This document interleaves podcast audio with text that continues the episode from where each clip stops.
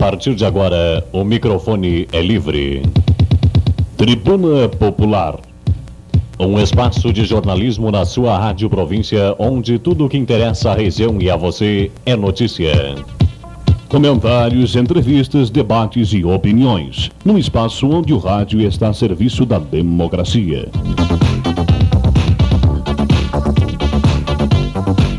Tribuna Popular. Apresentação e direção do jornalista Jalmo Fornari. Produção Departamento de Jornalismo da Rádio Província FM 100.7.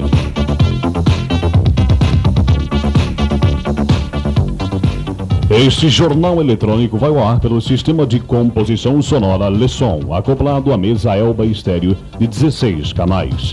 Sintetizado pelos processadores CIAR, impresso na frequência 107 pelo gerador estéreo e transmissor plant, chegando até seu rádio pelo sistema irradiante TEL.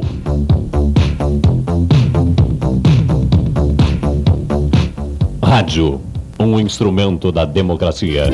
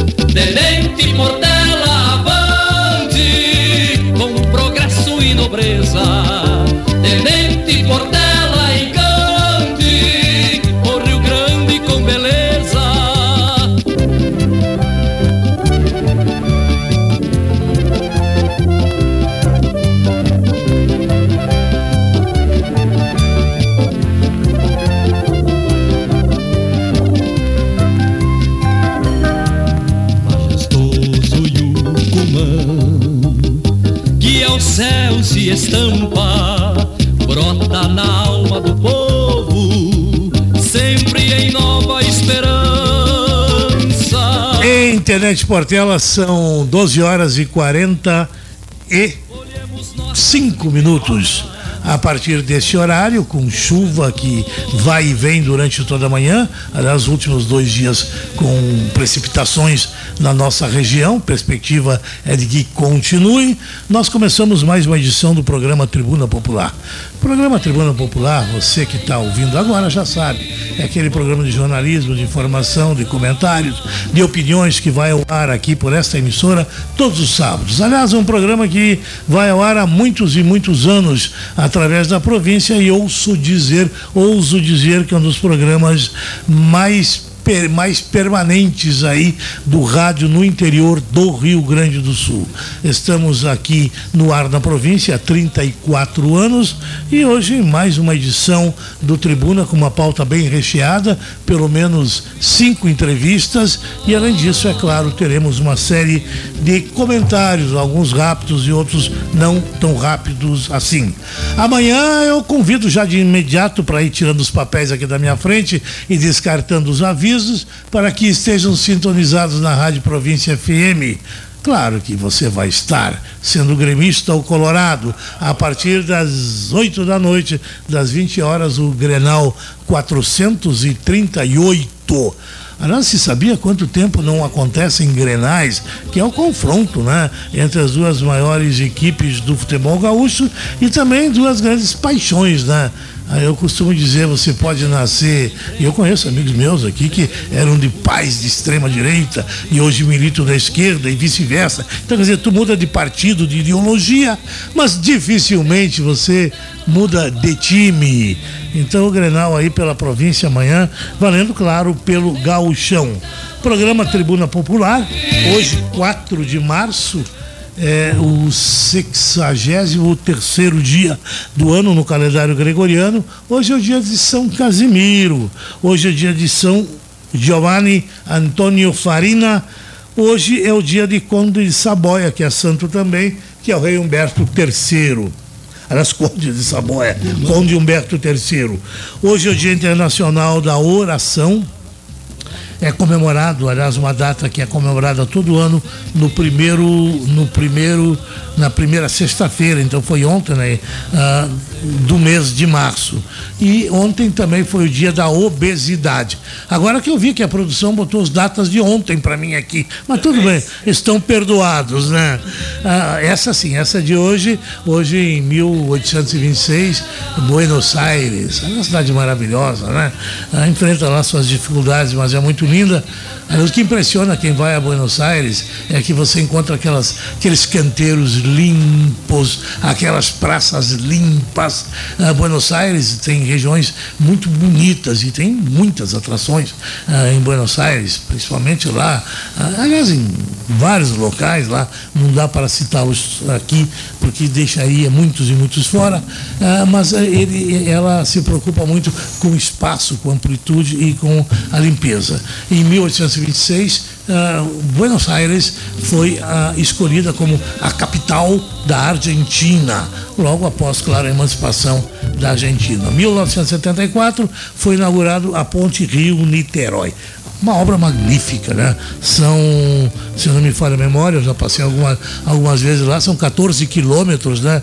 E ela foi uma das grandes obras do general Emílio Gastazu Médici. E ele foi o primeiro a fazer a travessia Rio-Niterói que aliás hoje é difícil ou é impossível imaginar o trânsito lá sem a existência da ponte Rio-Niterói. Tanto é que quando dá um acidente, às vezes a gente acompanha por noticiários, tranca tudo, vira uma loucura. Hoje se registra o nascimento do Tancredo Neves. Em 1910 nasceu o político brasileiro Tancredo de Almeida Neves. Ele foi o primeiro presidente civil depois da ditadura. Ele não chegou necessariamente a assumir, ele foi eleito o primeiro civil depois da ditadura. Houve uma eleição indireta, Paulo Maluf concorreu. Aliás, a eleição foi indireta. Eu me lembro, como se fosse hoje, o dia em que aconteceu, foi em 15 de janeiro que aconteceu a eleição do presidente.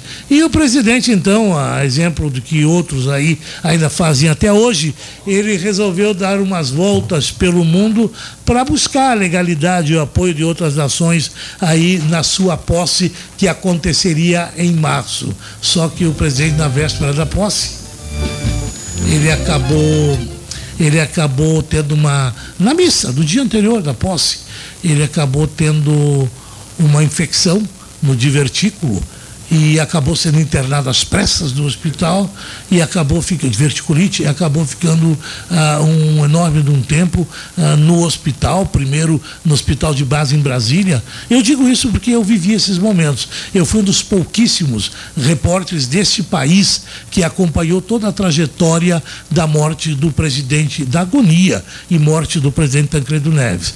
Levado a Brasília, levou, foi levado ao pronto-socorro em Brasília e isso algumas pessoas atribuem que tenha sido a causa da infecção hospitalar que ele veio contrair, ficou em Brasília e de lá foi removido para São Paulo para o Hospital das Clínicas. Eu me lembro que na manhã, que ele, na noite que ele foi removido ao Hospital das Clínicas, pela manhã eu peguei um voo em Porto Alegre e a mando da Rádio Guaíba de Porto Alegre, onde eu trabalhava, eu fiquei acampado no Centro de Convenções Rebouças, que fica do outro lado do, do Hospital das Clínicas, lá na Avenida Enéas de Carvalho. Me lembro isso fotograficamente, como se fosse hoje.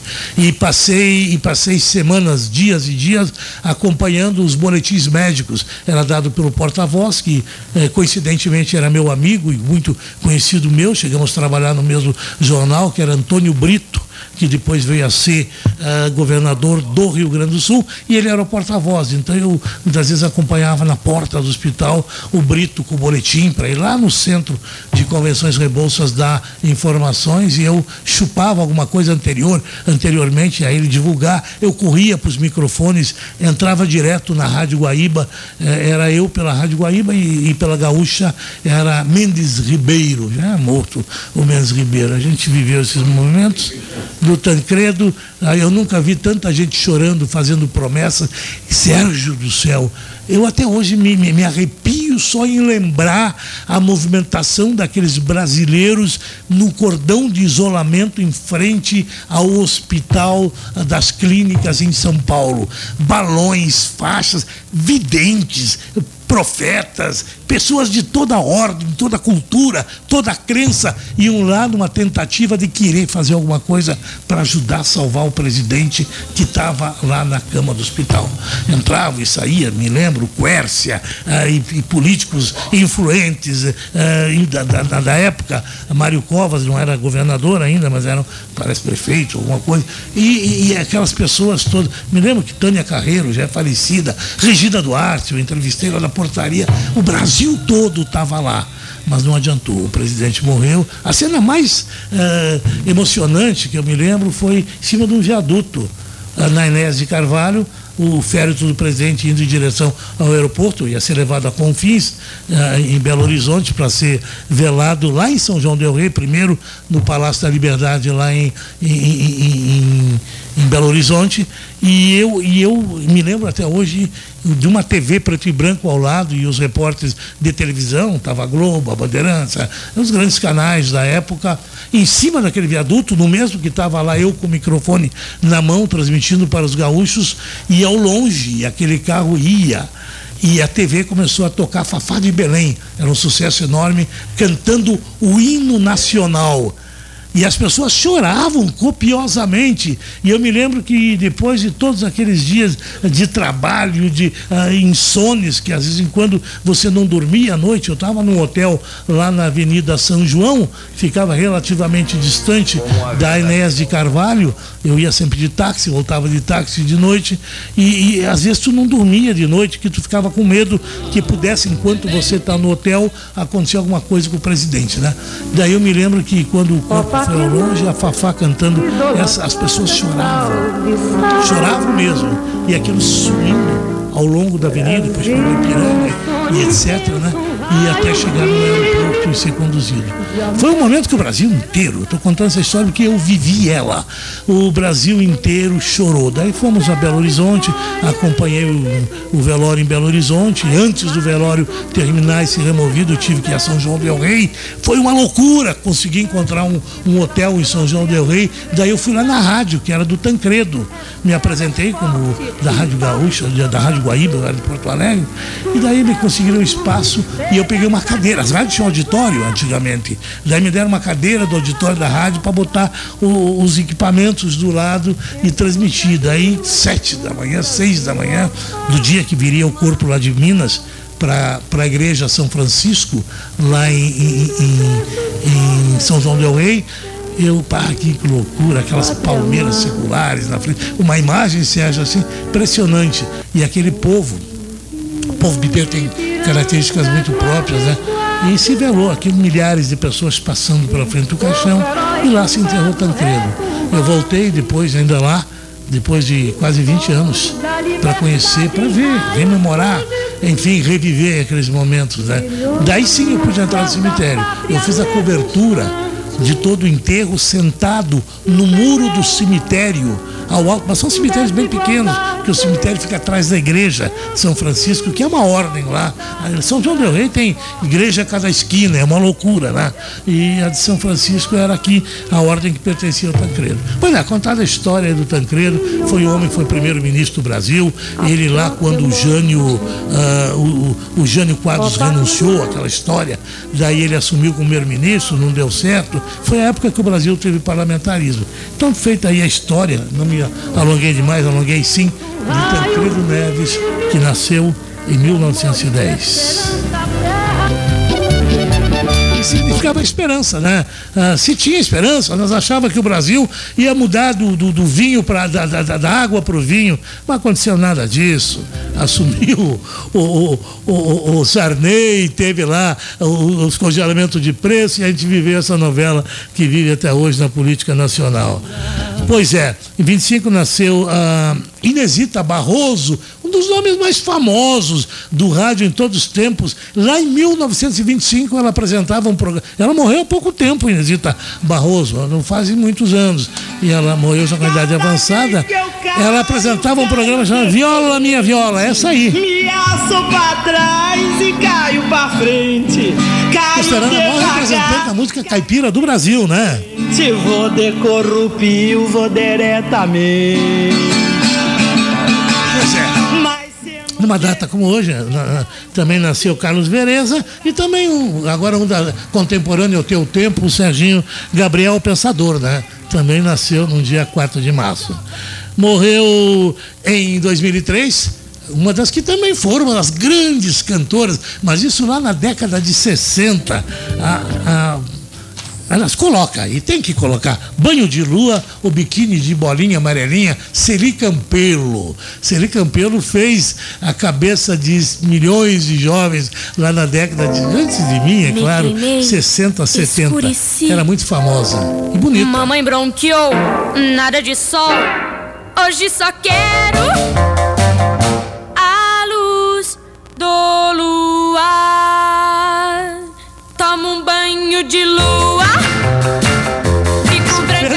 sucesso estrondoso nos anos 60. Ela morreu em 2003. E essas são os principais aí ah, registros da data de hoje.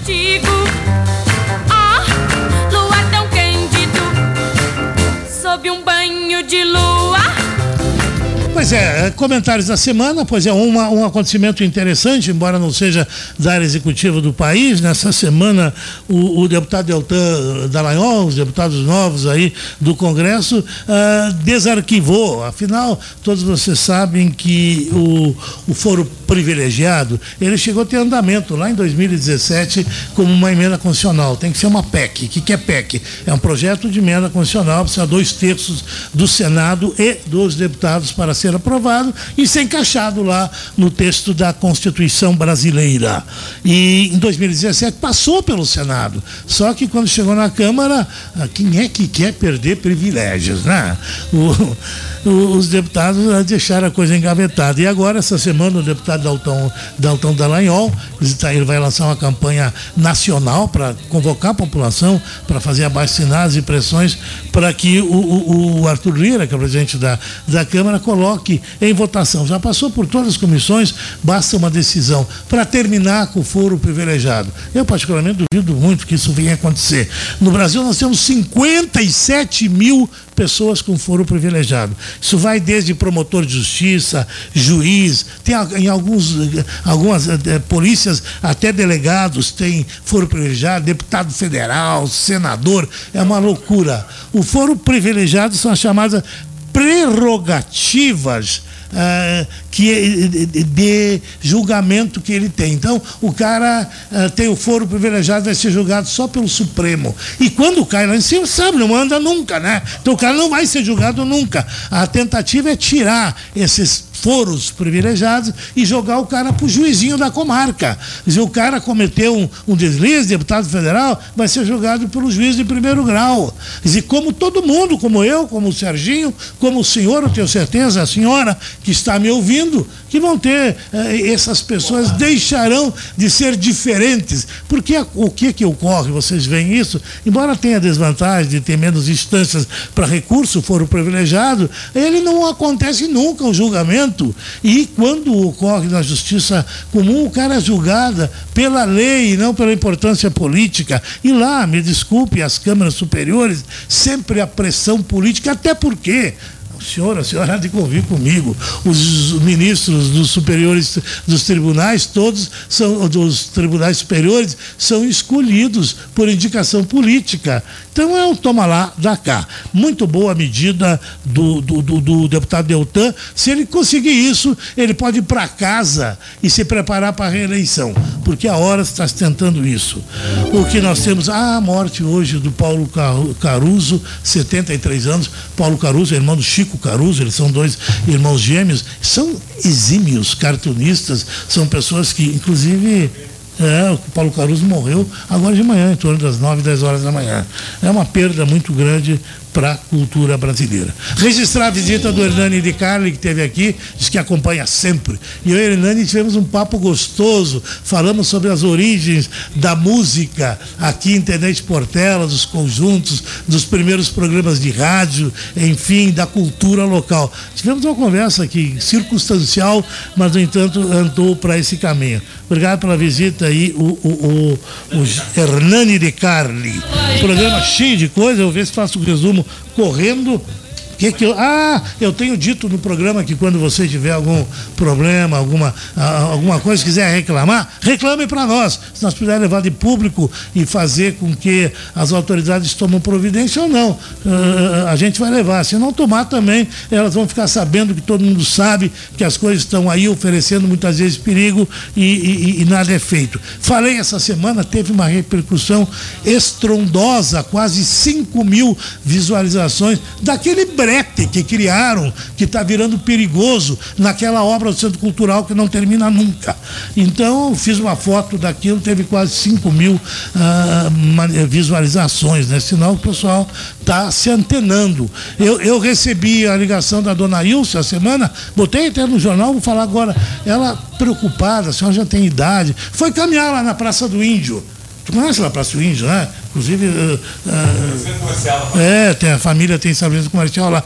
Ela tropeçou e caiu aquelas pedras. Eu fui lá dar uma olhada. Aquelas pedras estão vários locais irregulares, salientes de uma pessoa de idade. Ela não levanta tanta perna assim para caminhar. Ela caiu, se machucou bastante. Então, um apelo para a prefeitura: reforme as praças, mas mantenha com condições né, os locais onde há uma frequência muito grande de pessoas. Por falar em reforma as praças, eu vi nas redes sociais aí que. Ah, recebeu muito. Aliás, vai ser a nossa entrevista hoje. Nós vamos entrevistar o, o, o engenheiro Fernando Luiz Borter, que vai falar sobre uma bela obra que está se fazendo lá em Vista Gaúcha, uma usina de, de, reciclagem, inclusive com produção de adubo orgânico, vai nos falar. Daí eu vi as pessoas comparando, né? Vale mais a pena fazer a maquiagem ou, ou, ou, ou ou construir um moinho para fazer farinha, né? É tal da coisa, né? E nós vamos estar falando com o engenheiro Fernando Luiz Bortilho daqui a pouco. Registrado o tropeço, aliás, outra pessoa, não vou dar o nome, ligou para a rádio há pouco. Diz, meu Deus do céu, diga para o Jalma, avisar lá no tribuna, para os caras terem mais cuidado no trânsito. A senhora também, de idade, atravessando a faixa de segurança, aí próxima loja Quero Quero, diz ela que ela está, graças a Deus, está viva ainda que um Uno preto em alta velocidade nem teve aí em, em ver ela na faixa de segurança. Passou direto, quase atropelou a mulher. Feito o registro, e tu aí do Uno Preto. Cara, toma juízo, cara. Porque a próxima vez que tiver placa, eu vou dar a placa no ar. Que barbaridade. Respeite as pessoas, pelo menos aí o direito aos nossos pedestres. Resumo da semana no Brasil começou a ser pago o novo Bolsa Família a partir de 20 de março. O, o, o, o Brasil, o Brasil Uh, voltou com o programa, aliás, o governo federal voltou com o programa Bolsa Família, uma alteração não terá 13 terceiro para o Bolsa Família, mas se alterou aí com recursos mais de 50 reais para cada jovem que a família tem em determinada faixa uh, de idade. O presidente Lula uh, defendeu a criação do programa habitacional, ele entregou 1.400 casas, virou uma piada no Twitter, principalmente, porque é impossível que alguém construa casa em dois meses. É óbvio que são casas construídas pelos governos anteriores. Ele entregou com uma grande conquista do seu governo. Mas tudo bem, entregou, entregou e tem que entregar. O governo tem que tocar coisa para frente. O dinheiro é de todos, é do público, não tem dinheiro de governo, entendeu? O, governo, o dinheiro é do povo. Quando ele é usado, tem que ser em benefício do povo. Ah, boa notícia para a saúde, aqui me colocaram nova vacina contra a dengue. Ah, eu vi essa matéria muito interessante, deverá chegar às clínicas privadas no segundo semestre. Ela imuniza, uh, é, é, uma vacina japonesa e ela tem um percentual elevadíssimo de resultado. Ao contrário do que nós vimos, infelizmente, mas era uma época de emergência, não dá para se fazer outra consideração em relação às vacinas da Covid, né? Que muita, nós vamos lá para quinta agora já, né? Quinta dose. E vão, e vão se acostumando, né? Enquanto não sair uma, uma eficiente como essa que foi lançada para dengue, aí nós vamos tomando vacina para Covid. A desculpa vai ser a variação da Covid e nós vamos tomando vacina. Pois é, Rio Grande do Sul, levantamento identifica 12 mil espécies do bioma Pampa Gaúcho, trabalha da URCS, bacana isso, né? Plantas, animais e fungos e outros micro-organismos. Levantamento aí daquela região importantíssima, eh, esse bioma importantíssimo do Rio Grande do Sul.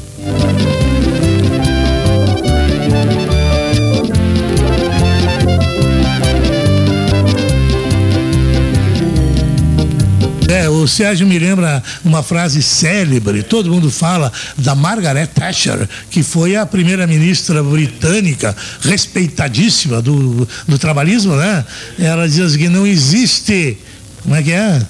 Pode falando, não existe dinheiro não existe dinheiro público. O que existe de fato é dinheiro dos pagadores de impostos. Essa é a grande verdade, né? Recursos Hum, pois é, aqui ah, me passa também na semana uma matéria interessante que o Ministério Público busca aumentar a pena aí da mãe do, do, do menino, Alexandra Salete, lá, lá de Planalto. Né? O Hospital Santo Antônio receberá um fórum, estaremos falando aí sobre isso no programa, ah, com pessoas da China, parece que já é na segunda-feira, dia 6, pela manhã, estará acontecendo. Vamos falar no programa e contar um pouco sobre isso. Ah, vou falar daqui a pouquinho, já estou ligando daqui a pouco para o cacique Joel, falando sobre a logística da entrega das cestas básicas e das caixas d'água. Um, 300 e quantas? 399, uma ficou no caminho então, para não ser 400, 399 caixas d'água aí para a comunidade indígena. Uma ótima iniciativa, eu vou falar com o Joel daqui a pouquinho. Mas é isso aí o que nós temos praticamente aí uh, como resumo desta semana. Fazemos aqui o registro das principais notícias do jornal. Eu estou sendo rápido porque tem entrevista hoje para Dedel. Uh, principais uh, notícias do Jornal Província, aliás, assunto do programa de hoje também, uh, eleições em Redentor em Miraguaí. Nós pegamos uma diretora de uma escola em Miraguaí e, e, e um colega nosso de um dos portais lá de Redentora para dar um panorama no programa, como é que está o clima aí para a eleição amanhã em Miraguaí e Redentora. O jornal registra o falecimento de Albino Furini. Albino Furini foi um político com muita relevância na história uh, de Tenente Portela, foi vereador por vários mandatos, pelo menos três vezes presidente do Poder Legislativo, foi diretor da CNC, foi professor de mais de uma geração em Tenente Portela, foi diretor da Rádio Municipal de Tenente Portela, era advogado, então nós nosso registro aí a passagem do Albino Furini. Fazendo também o registro da falecimento de uma professora muito querida, muito admirada no, no, no seu meio, que é a professora Isete Perotti, que faleceu ontem às 15 horas. Ela vai ser sepultada no, no no Hospital Municipal, de, no, no, no, Cemitério Municipal de Tenente Portela, inclusive nota ele pesar do sindicato aí e consternou né, toda a comunidade, uma pessoa de apenas 55 anos que fazia um belo trabalho na sua atividade de educadora. Essas os principais resumos do dia de hoje.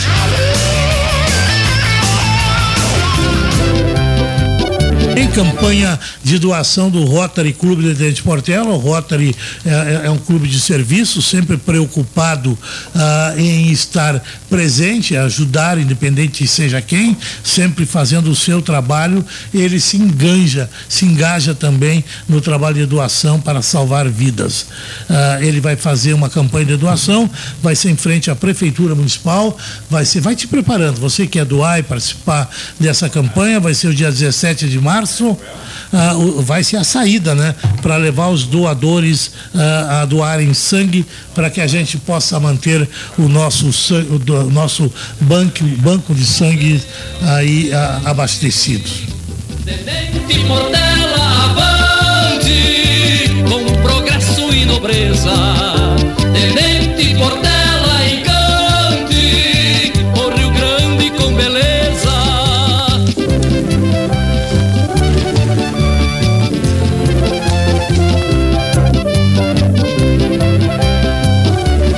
Nosso primeiro entrevistado está na linha, Jos, é, Joel Ribeiro de Freitas.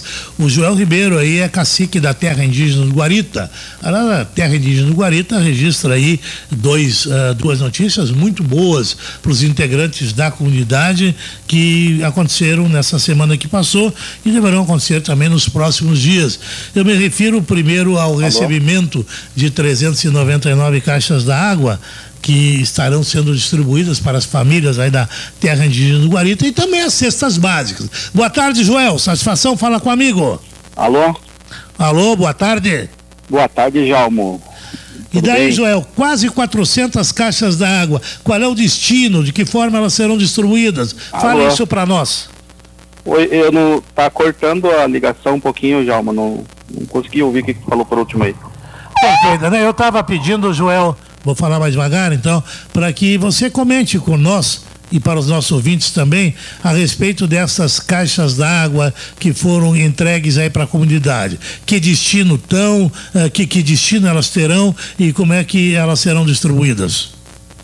Então, primeira, primeiramente, boa tarde, Jalmo, boa tarde aos ouvintes da Rádio Província, especialmente à comunidade indígena. Uh, a gente vem teve uns problemas aqui de, de mortes de bebês e tudo mais aí, problema falta de médico, falta de medicamento. E falta de pré-natal, né? Sim. Então, através disso aí, a, gente foi atrás de, de socorro, né? Sim. Fazer então, as autoridades momento, a gente fez contato com a, uma amiga nossa aqui da Redentora, Jake, e ela marcou uma reunião no estado com nós. E a gente já teve a parceria do prefeito Sala e prefeito de Redentora, Denilson. Sim. Então a gente foi lá e levou um grupo de mulheres também para o pessoal da saúde para a gente conseguir argumentar sobre a situação, né? Perfeito. Então, a partir daí começou toda essa ação aí do, do Estado para nos ajudar enquanto terra indígena guarita. A primeira coisa, me parece, foi esse convênio com o Hospital Santo Antônio para criar aí o atendimento pré-natal das Índias. E depois esta questão do abastecimento de água. É isso, Joel? Exatamente. Então a gente tinha um plano de aplicação é, que veio um dinheiro do Estado, que vem para os municípios, a gente tinha um valor retido ali. E o Estado. Então a gente fez a reunião só para mencionar o a data foi dia 26 de janeiro. Então isso foi numa quinta-feira. Na segunda-feira, o Estado já estava no Guarita aqui para discutir as ações juntamente com CESAI, comunidade, liderança e, e, os municípios, com seus secretários de, de saúde e tudo mais ali. Então a gente, município de Redentora, a gente organizou a compra de 730 caixas d'água. É, município de Portela, 549. Ah, são, são bem mais que essas 399 que já chegaram. Sim, sim, só que por enquanto é pronta entrega que Sim, sim, essa é a primeira leva. É, então, eu. Redentora é, 399, falta mais 731 e, e a Prefeitura de Portela também já adquiriu as caixas. Elas estão depositadas no polo Guarita de Tenente Portela aí. Só falta a gente organizar a entrega para semana que vem. Todas as famílias praticamente deverão receber uma caixa d'água, é isso? Ainda vai faltar. Vai faltar ainda? vai, Quantas vai famílias? Qual é a estimativa de famílias aí na terra indígena?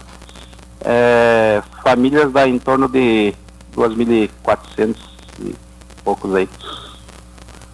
Perfeito. Daí... E a instalação desses equipamentos eh, será instalado ou elas ficarão ao lado da casa como depósito d'água?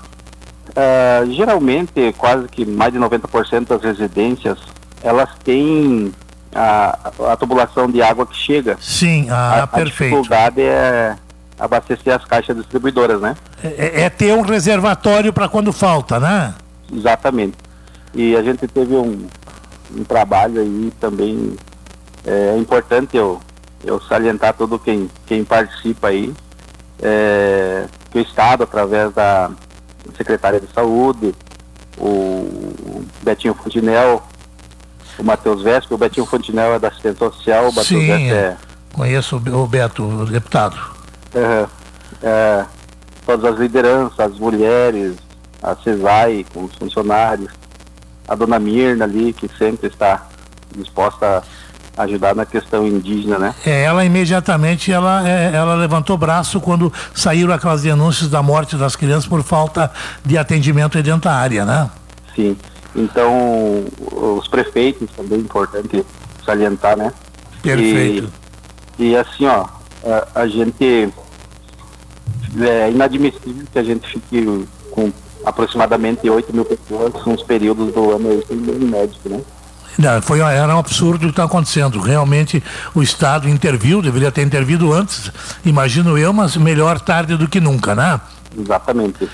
Só me fala, só para não encerrar a entrevista, também a respeito da distribuição. Eu sei que uma grande parte da comunidade também acompanha o nosso programa e eles devem estar curiosos para saber como é que vai ser o programa da distribuição das cestas básicas aí a partir do dia 7. Essas do governo do Estado. Através do, do Betinho Fontinel ali, a gente conseguiu 12 mil cestas básicas, onde que na próxima terça-feira vai ser entregue quatro, quatro, quatro mil cestas básicas. 4 mil cestas básicas. 4 mil cestas básicas. Olha só que Então, beleza. Até já, já te deixo o, convite aí. Vai estar o Betinho ali para fazer um mato ali, juntamente Sim. com o Matheus Vesper, que também que é da segurança ali direitos humanos, né? Sim. Então eles vão estar presentes ali no ginásio do Miraguai na terça-feira às 10 horas. Olha, nós estaremos lá acompanhando sim. Ok? Então assim, ó, todas as famílias vai, vão ganhar as cestas básicas e as que forem mais volumosas a gente vai dar uma segunda porque vai dar uma sobra, né? Então a Opa. gente vai distribuição. Vai se cobrir mundo. toda a comunidade com uma e as que sobrarem irão para as famílias mais, mais numerosas, é isso? Exatamente. E a gente Ok. conseguiu atender até os Guaranis com essa. Que bom, né, Joel, a gente poder ver resposta das autoridades e ver você mesmo na liderança aí, tendo com o que ah, atender os reclames e as necessidades da comunidade, né? Com certeza, Jalmo, a nossa gestão 2021-2025 aí, enfatizando que a gente está chamando todo mundo para nos ajudar, a CESAI, as mulheres, os professores. Então, a gente quer fazer uma parceria grande aí para continuar. E é importante também, Jalmo, que no último dia 17, a gente teve mais uma reunião com a secretária lá da, da- de saúde em Porto Alegre, aonde que ela nos garantiu, foi um pedido nosso aqui, né, a criação do ambulatório indígena dentro do Hospital Santo Antônio. Olha que interessante, que, que, que necessário isso, né? Então, e- essa semana passada já veio o pessoal do estado aí fazer uma reunião com o hospital, com a dona Mirna ali, a direção, eh, com a comunidade. E a semana que vem, eh, se eu não me falo, semana que vem a gente vai fazer uma visita no ambulatório do Hospital São Vicente de Passo Fundo, para ver como é que funciona lá. Lá já tem um, Ah, né? tá. Ah, pegar a experiência, o know-how deles e trazer para instalar aqui em Internet Portela também. Beleza. Exatamente. João, muito obrigado. Até uma próxima oportunidade. Estamos à disposição de ser um elo de ligação do Cacicado à comunidade e informar também a comunidade teu- em torno do trabalho que vocês fazem. Uma boa tarde e um bom final de semana. Eu agradeço a você, Jalmo, pelo espaço e a gente também fica à disposição aí. Tá que bacana, né? Mas é, a gente fica sempre assim, preciso que as coisas aconteçam para que as autoridades despertem, né? A questão, a matéria que saiu no mês de janeiro, na Zero Hora, ah, inclusive Humberto Treze, que é repórter Zero Hora, é muito amigo nosso aqui na Rádio Província, ele nos mandou mesmo antes da publicação, que saiu no dia seguinte, né? Fazendo aquela denúncia do número ah, elevado de, de- de crianças indígenas que, por falta de um atendimento pré-natal adequado ah, acabavam hum, falecendo, né? Ah, imediatamente se fez um convênio com o hospital e agora temos uma notícia um pouco mais ah, sólida, que é o fato de se criar um, um ambulatório específico para a comunidade indígena dentro do nosso hospital Santo Antônio. Nós vamos agora no programa falar um pouco sobre política. Temos eleições aí em pelo menos duas cidades da região. Tivemos as suplementares de Caseiros.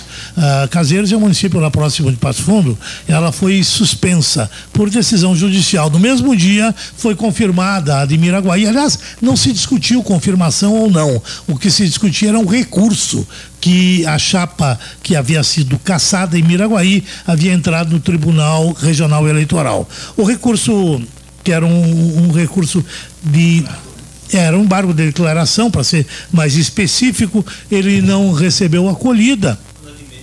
E ele pretendia ah, alegar que foram considerados na, na elaboração da, da, da sentença uh, depoimentos que não estavam no processo e sim na fase de investigação.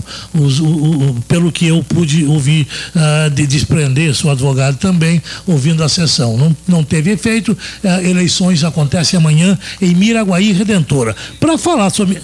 Quem está na linha? Pois é, vamos falar sobre Miraguaí. Como é que está o clima em Miraguaí, a expectativa, como é que foi a campanha, se foi tudo tranquilo. Eu vou falar com a diretora da Escola Estadual Fagundes Varela, que é a mais importante escola lá de Miraguaí e que tem uma importância estratégica enorme eh, na cultura e na estrutura de todo o município. E a diretora Eliane Guterres, que por sinal é, é, é a esposa do nosso colega Marcos Gutierrez, ela vai conversar conosco aí de como é que está a mobilização. Boa tarde, professora Eliane, satisfação falar contigo. Boa tarde, Jaume Fornari. Boa tarde a toda a comunidade regional, em especial a comunidade miraguaense, que nesse momento passa por essa eleição, que será conduzida no dia de amanhã, dia 5 de março. Ah, desejamos que as coisas ocorram da melhor forma possível, né, Jaume? Como é que foi o processo de campanha? Tudo tranquilo aí, professora? A eleição ocorreu com harmonia, respeito dos candidatos, onde prevaleu o direito à democracia, né? O direito da escolha da população, que amanhã se efetivará nas urnas. A pergunta que eu faço, eu acho que muitas pessoas que nos ouvem aí também estão se perguntando, uma eleição fora de época como essa, ela mobiliza as pessoas, como aquelas eleições que a gente tem quando da escolha efetiva dos prefeitos para quatro anos? No princípio, a gente acha que demora um pouco para as pessoas entenderem todo esse processo, essa novidade, até que aos poucos todo mundo vai incorporando a campanha, né? Então, hoje a gente vê que um dia antes das eleições, as pessoas já estão mais envolvidas, né, nesse processo. Perfeito. E os locais de votação, enfim, está tudo preparado? É Justiça Eleitoral de Tenente Portela que coordenará o pleito aí. A senhora tem os números aí de, de quantas urnas serão e quantos eleitores deverão ir às urnas amanhã em Miraguaí? Eu tenho assim, no Instituto Fagundes Varela nós temos oito urnas, que Sim. é o maior colégio de lotação do município de Miraguaí. Uh, também quem se fará presente amanhã uh, para que ocorra a eleição será então o Tribunal Regional né, Estadual do Rio Grande do Sul. Sim. O presidente do Tribunal Estadual também fará se presente. Olha só que, que interessante. Isso, uh, o promotor de justiça, o juiz eleitoral, a Polícia Federal e a Brigada Militar. Esperando apoio aqui na Escola Fagundes Varela. Perfeito. São dois candidatos aí que disputam, né? A, a, a eleição, professora. Sim, são dois candidatos uh, é o Mosquito e o Vanderlei Lunardi. Sim. E o outro é o Ricardo e o Mois. É, nós, uh, nós dando os nomes para que a região conheça, o, o Mosquito é o. É o do 15, Luiz Carlos Lírio. Ah, ah tá. Luiz Ele Carlos na comunidade é conhecido é, como Mosquito, né? Isso. E o Vanderlei Lunardi é o vice. É o vice. É, e, o, e, a, e, a, outra chapa é o Ricardo Fink, né? Isso. E, que é um advogado de Miraguaí. Uhum. E o uhum. vice é o Leandro Haas, é isso? Leandro Haas, o Moiso. Perfeito. Moiso, também conhecido por apelido aí na comunidade, né? É. Bom, ao final da tarde de amanhã já teremos os resultados, né? A comunidade deverá, quem ganhar deve fazer festejo em Miraguaí. Sim, a partir das 17 horas uh, terão acesso aos resultados. As urnas serão uh, colocadas todas ali no Fagundes Varela, de todo o município. Sim. E aí eles vão informar os resultados. Ah, tá. Porque são urnas eletrônicas, né? Se contabiliza, é só o, o, a Justiça Eleitoral fazer a fiscalização dos resultados somatórios, né? Exato. Não, não existe, não tem tanto segredo como nas outras eleições, onde que se esperam, uh, tem vereador, tem toda aquela história junto. Aí é uma, uma eleição facílima de ser apurada, né? Exato, a apuração vai acontecer ali mesmo, né? No Fagundes Varela. Eles já vão passar os resultados para o sistema do Tribunal Eleitoral e fazer o fechamento. A senhora tem informação de quando tomam posse? Eu tenho aqui, mas só de perguntar para poder explicar aos ouvintes. Essa informação eu não tenho para te passar, João. Ah, mas tá. sobre o processo. Mas é em abril, me parece. É, primeiro de primeiro abril. De abril. É, exatamente. É. Pois é. Ah, então, obrigado, né? Teria mais alguma complementação aí? É, tudo tranquilo, então? Faixas, cartazes, tipo de coisa não tem nas ruas, né? É uma campanha típica, né? Diferente. Bem atípica, né? Mas a gente acha que tudo correrá bem, que vai permanecer a questão da democracia, do respeito e que tudo vai ser para o bem da comunidade miraguaense, com muita calma. Ok, professora, muito obrigado aí pelas, sua, pelas suas informações. Elas vêm falar sobre esse evento aí, que para a região é interessante, porque teremos um novo prefeito num dos municípios da região, e para Biraguaí é muito importante, porque dá continuidade à representação democrática na administração do município. Muito obrigado, professora Eliane Gutierrez. Obrigado.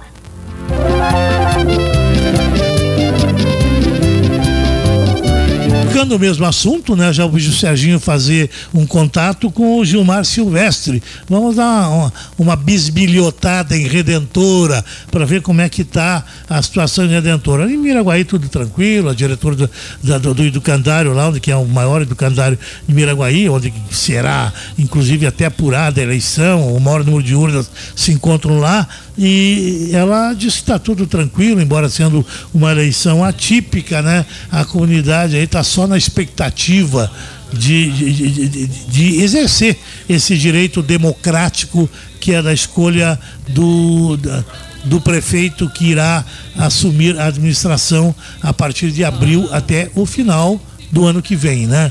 Eu estou agora em contato com o Gilmar Silvestre. Redentora, a, a, a, situação é um pouco mais tranquila, porque tem só uma candidatura. O Gilmar é proprietário do portal Notícias, em, é, é, Notícias RD Foco, é, é, um dos portais mais importantes aqui da nossa região, que diariamente atualiza a região com informações. E hoje ele dá uma colher de chá e vira repórter do programa Tribuna Popular e nos passa informações aí como é que estão os preparativos movimentação, expectativa, quantas urnas, quantos eleitores e como é que vai ser o processo de apuração em Redentora Gilmar. Boa tarde. Boa tarde, doutor. Tudo bem, Jalmo? Tudo tranquilo? É, estamos aqui. Mais uma eleição, né, Jalmo? Uma eleição complementar no nosso município, aqui da cidade de Redentora, mas uma eleição atípica, né? Uma eleição né? atípica, tudo, tudo calmo aqui, né? Só um candidato então, né? Só uma chapa aqui que, que mostrou interesse então para esse pleito, né? Complementar aqui no nosso município. Então, Uh, uh, para ajudar ainda, já uma chuvinha tranquila, Sim. né, aqui no nosso município, na nossa região, que está caindo nessa ah, é muito boa essa chuva, né, Gilmar? Ótima, ótima, né? Então, aqui eu acredito que é um dos dos três municípios, né? Seria quatro, né? Sim, Mas Caseiro, o Caseiro saiu fora, né? É, saiu fora, então eu acredito que dos três municípios restantes, o mais calmo eu acho que é a Redentura, João. É. Aqui tá tudo na tu paz, falou tá atípica, né, Gilmar? É tão atípico que nas, nas, nas eleições convencionais, além de, de se, se, mobilizar com vereador, com cabos eleitorais, nessa, e lá tem vários candidatos, né? E nessa tem só um candidato, na, no caso de vocês, né? Só algum candidato, exatamente, né, Jalmo? Então, é, esse, isso aqui que você, começou, vamos, vamos, vamos fazer uma, uma retrospectiva bem rapidinho. Sim, sim, aqui, rapidinho, Jalmo. por favor. Isso, isso aqui. Vamos, vamos começar então lá no, no dia 14 de outubro, então, né? Depois o, o pleno do TRE, então, caçou os mandatos aqui do, do prefeito e vice, né? O Paulo, o Nilson Paulo Costa e o Jaime Jung, né? Que perderam seus direitos aqui perderam e foram caçados em, em outubro, né?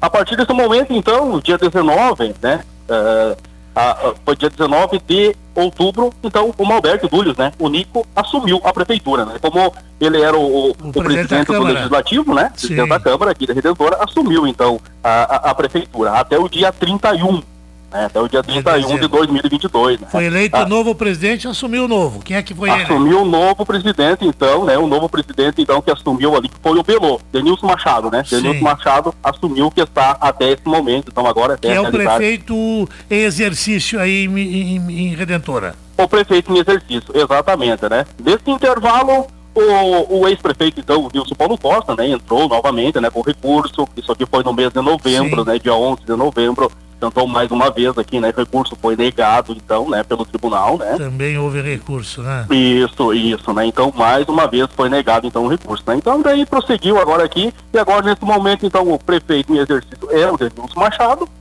né? Que está no, no cargo de prefeito aqui na nossa cidade redentora. E agora, amanhã, então, eleições complementares. Somente essa chapa Vai ser um referêndum, só que tem um detalhe, né, Isso. ah, Silvestre, o Gilmar? O detalhe é que tem que ter mais de 50% da presença dos eleitores, né?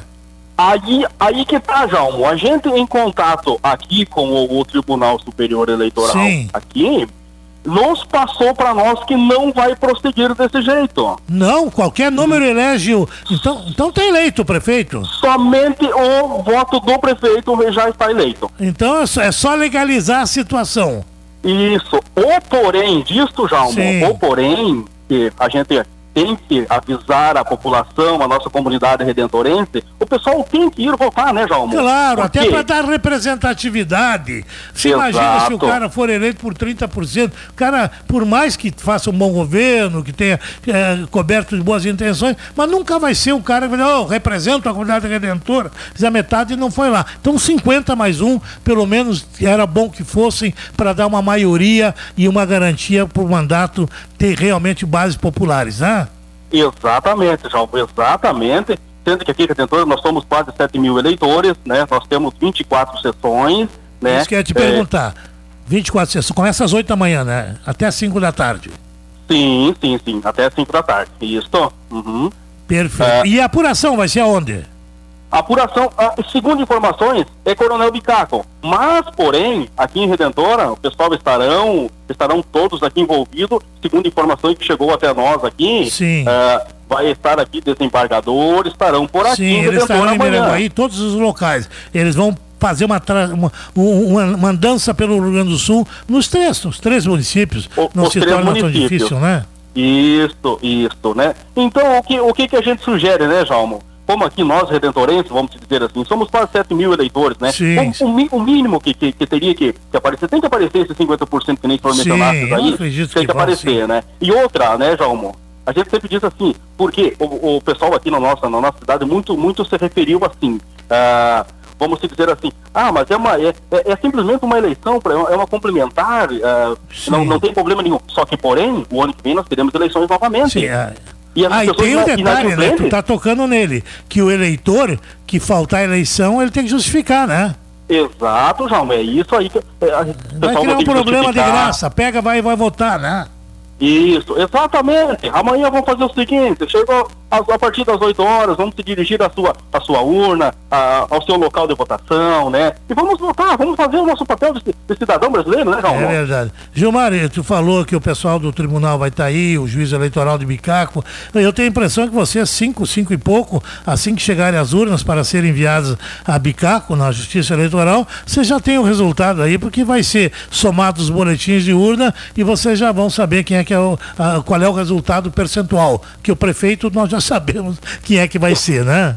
Exatamente, né? Bom, prefeito, nós já sabemos e com certeza, claro, a gente vai acompanhar durante todo o dia, né? O site de Foco estará aqui, com certeza a gente vai passar também informações, a gente estará junto, como sempre, né? Se estivemos com a província, nós estaremos aqui, João, a gente vai acompanhar Ok, contamos o com a tua inteiro. colaboração para passar para nossos estúdios aqui para a gente formar a região assim que o RD já tiver os, resu- os resultados do percentual de votação. Claro, vamos, vamos, vamos estar sim, vamos passar todas essas informações, João, tranquilo. E esperamos, né, que, que seja, que transcorra tudo na- nas normalidades, né, porque é uma, uma eleição calma, é somente uma chapa, então, essa chapa, então, que é composta deixa eu só me, me recordar é, aqui quantos uh, partidos que estão fazendo parte. Que houve, uh, enquanto você vai preparando aí para dar o nome do prefeito e do vice, houve no decorrer do processo, e eu quero que tu fale rapidamente isso, a escolha de um outro vice. E muitas uh, divulgações na região constavam e ainda constam com o nome do Giacomini como vice. E no caso ele não é, né? Exato, Jaume, é isso que eu queria chegar nessa parte para falar contigo, para nós também comunicar o pessoal, né? Então foi a primeira chapa foi nomeada então, o Alberto Dúlios, o Nico, né? E, e o, o Marcos Giacomini, né? Tá. É, não por motivos aqui, que não chegou o Marcos até não, não respondeu nossas, as nossas ligações. É, foi trocado então, hoje então é o Alberto Dúlios, que é o Nico, né? E também o Noco. O né? Noco. O Noco. Que é o Casagrande, né? O, o Noco que já foi vice-prefeito em Redentora, né? Tem, tem, Ok. Então é essa chapa para amanhã. É o Nico e o Noco. O Nico e o Noco. Junto Podemos Mais, que terão a participação do União Brasil, PT, PSB e PDT. E a chapa majoritária ali é essas aqui, então, que é o MDB juntamente com União Brasil, PT, PSB e PDT ah, que estarão se, compondo Se as bases chapa. de apoio através de seus diretórios se mobilizarem, vai ter um bom, um bom número de eleitores, sem dúvida alguma. Obrigado, Gilmar Silvestre, pelas informações e até uma próxima oportunidade. Valeu, obrigado, João. Boa tarde a todos.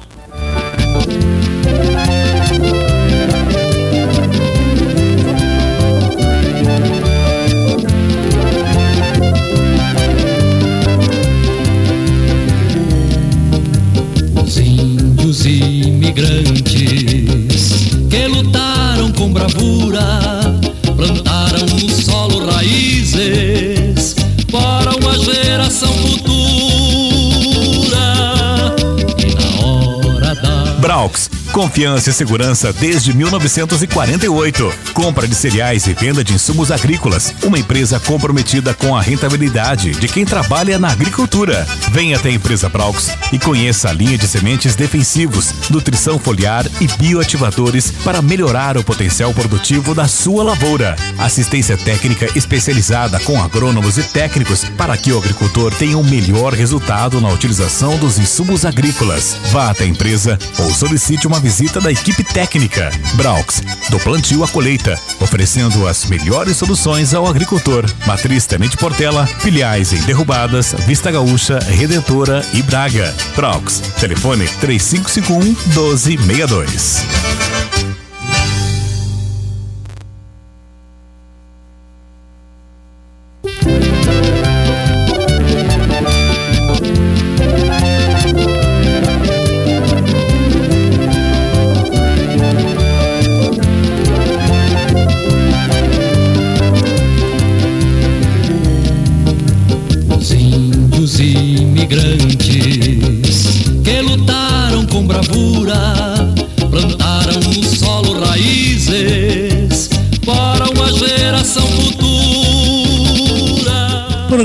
Tribuna Popular, programa aí que vai para, ao ar pela Rádio Província e que permanece aí no nosso YouTube, ele permanece como podcast e a gente tem tem aonde mais?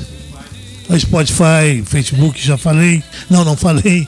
Enfim, fica aí à disposição, na, armazenado aí, para que você, na forma de podcast, pode ouvir durante a semana. Quero agradecer a Angela Maria, está dando parabéns, sucesso para o programa, o, a Maria Antônia, o, o da Leila Pazini, enfim, o pessoal que está nos mandando aí um alô aí, acompanhando o programa Tribuna Popular. Nós temos ainda dois assuntos no programa de hoje. Um deles tentamos um contato agora, não, não conseguimos, que é com o Fernando. Nós vamos insistir, se estiver nos ouvindo aí, o Fernando Bortoli, ele é engenheiro civil aí em Vista Gaúcha e ele vai nos falar e nós queremos ouvir sobre a usina de geração de energia elétrica e produção de fertilizantes. Uma ideia moderna, uma ideia uh, realmente útil nesses tempos atuais, aonde se adequa o que a gente não utiliza mais para transformar em algo positivo. E essa imagem da usina Vista Gaúcha tem causado muitas manifestações aqui na região, principalmente nas redes sociais, pela importância e pela sacada que o município está tendo em tomar esta iniciativa. Eu vou falar daqui a pouco então com o Fernando, espero, para que ele nos fale sobre quando a usina estará concluída, custos, gastos, produções, para que a gente possa ter uma noção desse empreendimento aí em Vista Gaúcha. Agora o contato que eu tenho é com a presidenta do Hospital Santo Antônio de Tenente Portela, dona Mirna Braux, aí deve estar se preparando aí para um evento importante, né? O hospital, ele participa de um fórum de saúde Brasil-China, veja só, dona Mirna já teve há não muitos meses atrás, lá na China, e agora acontece aqui no Brasil um encontro aí de, de chineses com os integrantes do Hospital Santo Antônio. Mas mais detalhe sobre esse simpósio, sobre esse fórum, sobre esse encontro que acontece na segunda-feira, portanto, depois de amanhã, às 8 horas da manhã, aqui Internet Portela, a própria dona Mirna, que está na linha. Boa tarde, dona Mirna.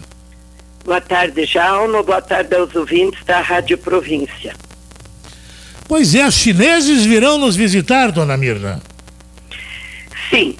Jalma, sim, a gente em 2018, né, estivemos com a Universidade de Santa Maria na China. Sim. Também com a Cressol e outros empresários, enfim, e se fez uma parceria. E veio a Covid depois e isso aí tudo ficou interrompido. Então, o ano passado, em novembro, se reiniciou esse fórum entre Brasil e China, onde nós já participamos no primeiro evento online, Sim. de Tenente Portela, e agora esse evento ele está, como é que eu te digo, se concretizando mais.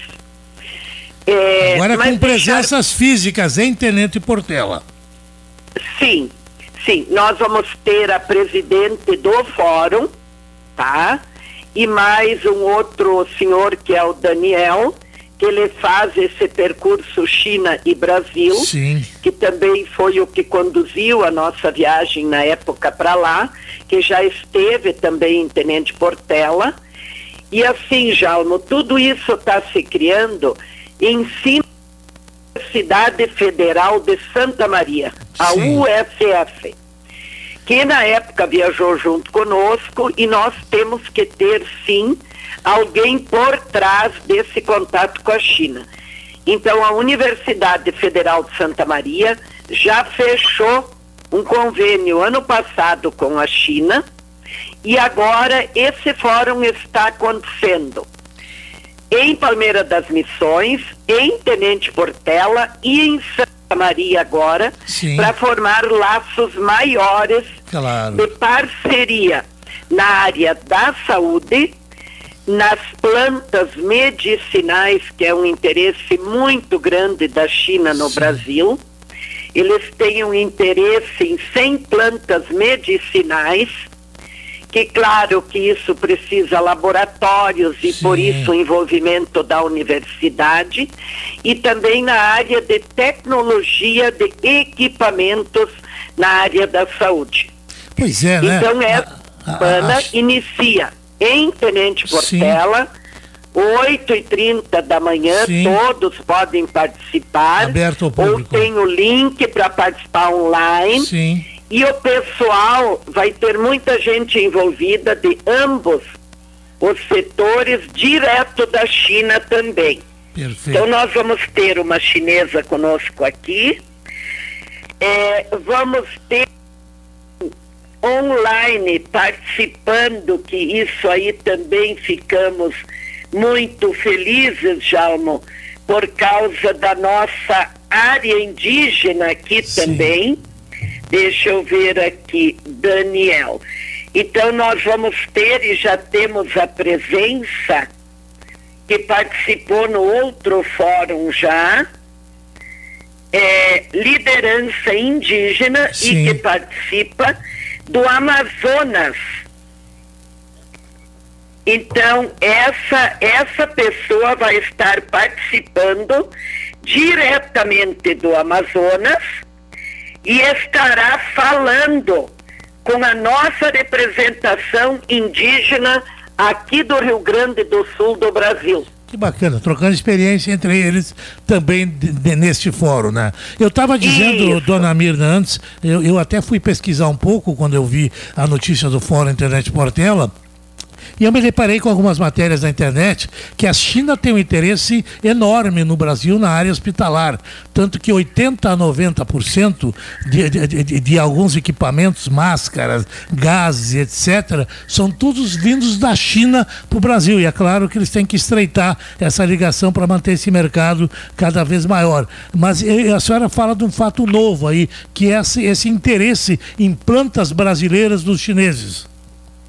É, infelizmente na China, né, eles não têm a floresta e nem o território que nós temos aqui para o cultivo.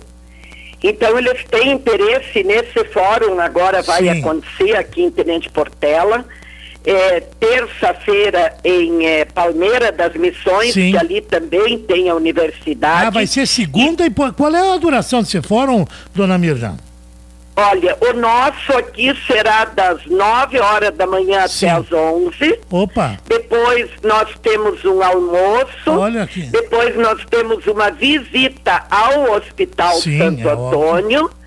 E também daí o contato já durante o fórum, também da área de equipamentos da China. perfeito. E o Claro. que, que a gente sabe, né, Jalma? Sim. De que o interesse deles é, sim, implantar isso aí, fazer essa parceria com o Brasil. Nós vamos, na hora, assinar um convênio entre China, Hospital Santo Antônio e município de Tenente Portela, Sim. para que nós ficamos junto com a Universidade Federal para também nos podermos, se assim quisermos, nos candidatarmos a participar deste projeto de plantio de plantas medicinais, Olha né? só que interessante, né? É, isso haveriam futuramente. Abrindo uma perspectiva econômica para a região, né? Abrindo com isso uma nova perspectiva econômica para a região, né, dona Mirna? É, porque o chá na China, Sim. você está tomando um cálice de chá, já tem alguém do teu lado, tu tomou dois goles, eles põem mais dois. e, e é direto, eles tomam o chá direto, Jalmo. Eu não vi uma pessoa chinesa obesa. É. Não vi. Entende? A saúde deles é muito boa. E os equipamentos que eles possuem é uma coisa Claro, a extraordinária, né? tecnologia deles é, é- é- Vai haver assinatura segunda-feira desta parceria, né? E convidou os prefeitos da região, porque na a pessoa mais importante é o prefeito.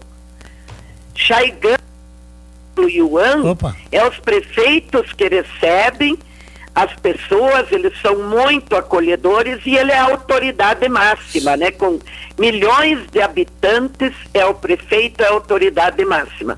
Então nós estamos envolvendo a nossa prefeitura a gente também viu que é uma participação do, do Poder Executivo também nesse evento, né? Com e vai haver esse termo de assinatura, né? E isso aí vai ser online a nível de mundo, China, né? Todos podem participar.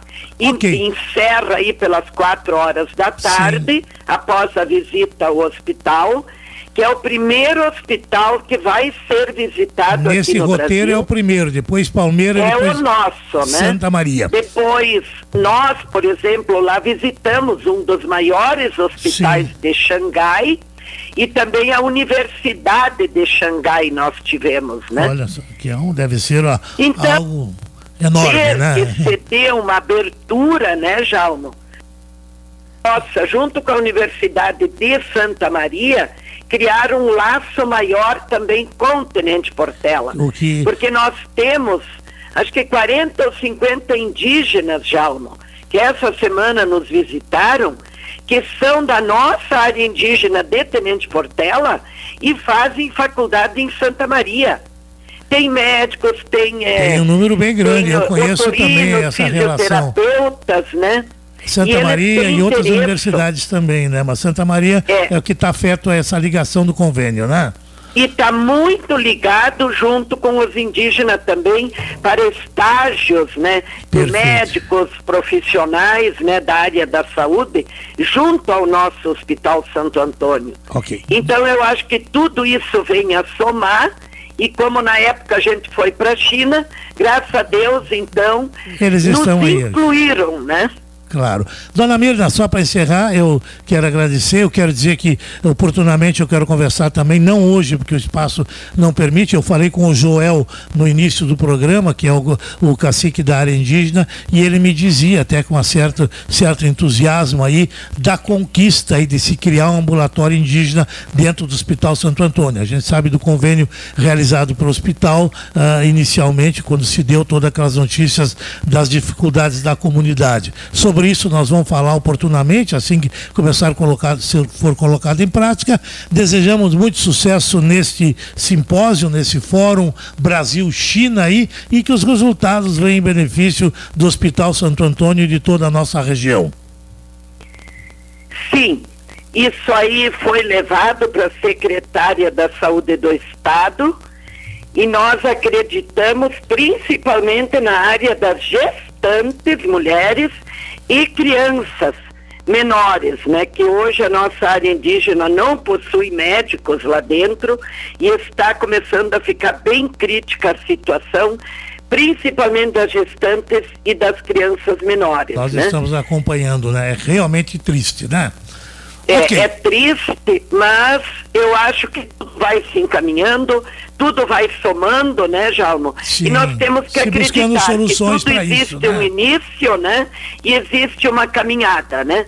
E Ok. que nessa caminhada o Hospital Santo Antônio também procura abrir todas as portas que puder para investimento e aumentar a nossa população em Tenente Portela, né? Ok. Dona Mirna, muito obrigado pela sua manifestação a respeito desse fórum, pela sua entrevista. E como eu disse, vamos voltar a falar especificamente sobre esse assunto oportunamente, que é a questão indígena. Muito obrigado e até um próximo encontro.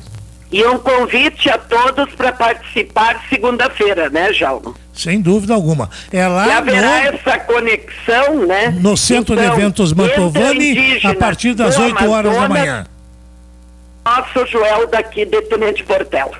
Ok. Grande abraço. Tá? Obrigada. brota na alma do povo, sempre em nova esperança. E entre matas e coxilhas, colhemos nossas riquezas e as vozes com fervor exaltam tua grandeza.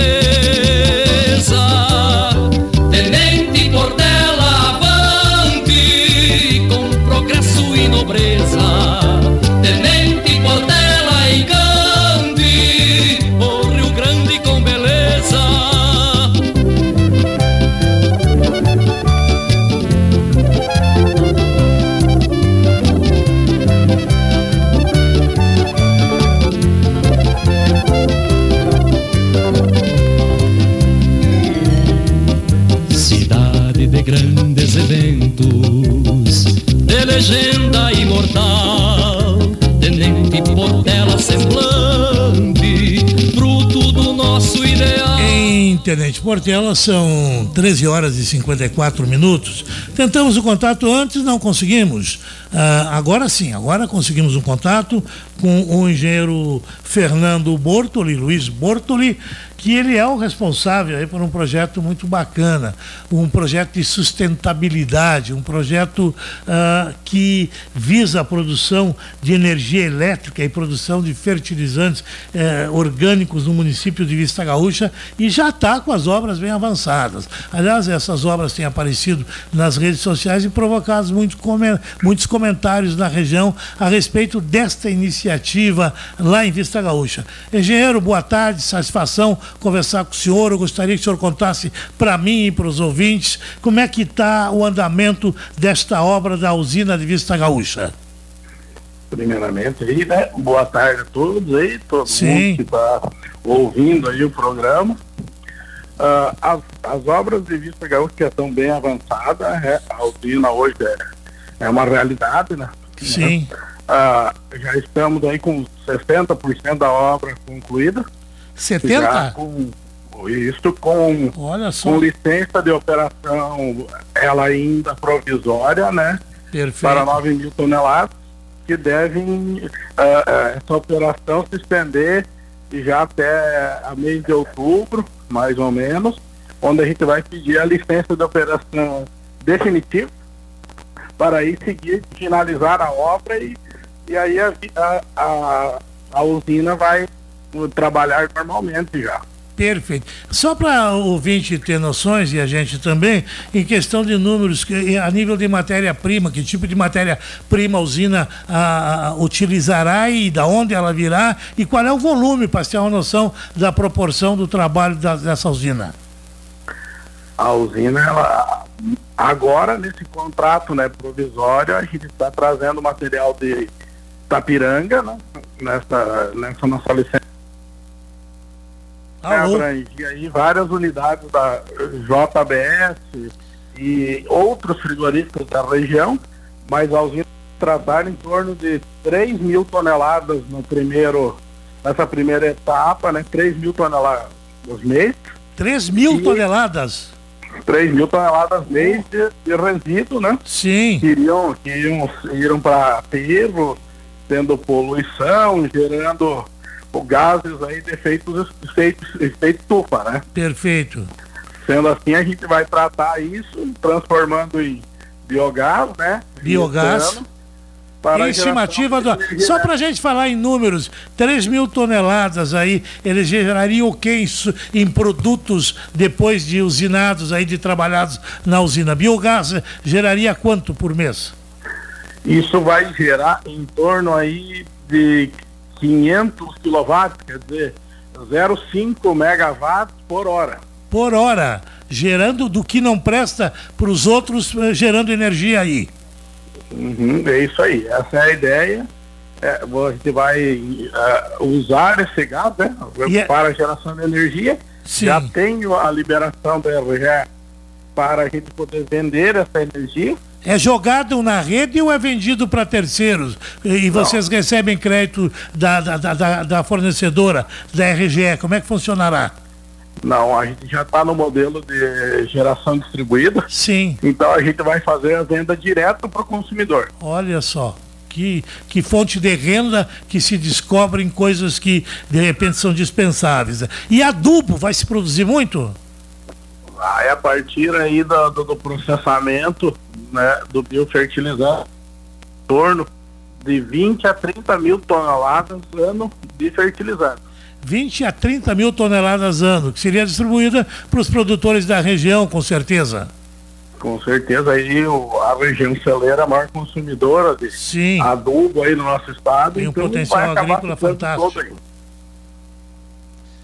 Em números gerais, é, essa usina, o senhor tem, ah, Fernando, alguma noção do custo de uma energia dessas? Qual é a autossustentabilidade dela? É um investimento grande, mas o retorno também é grande, né?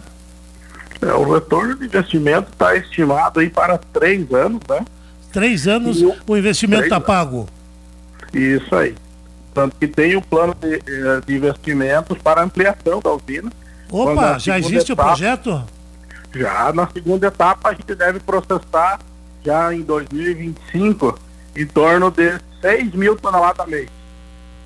Que potencialidade.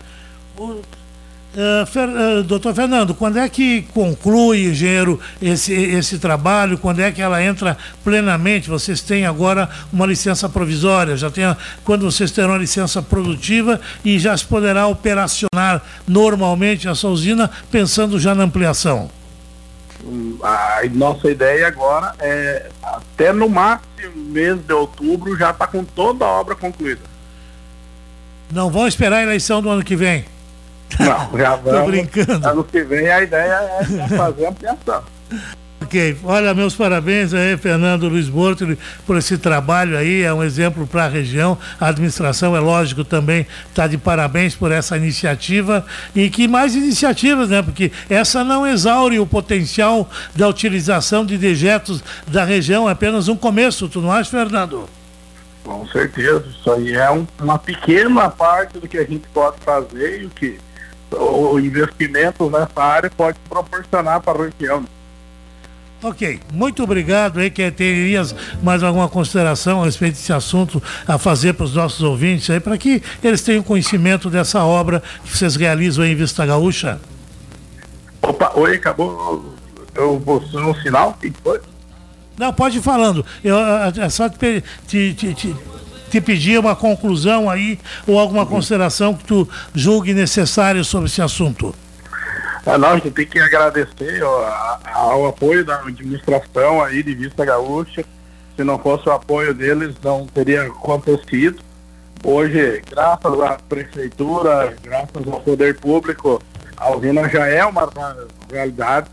Então acredito que em poucos dias a gente já vai estar começando a operar e aí devolvendo aí essa ajuda aí que o poder público, o prefeito Locatelli nos ajudou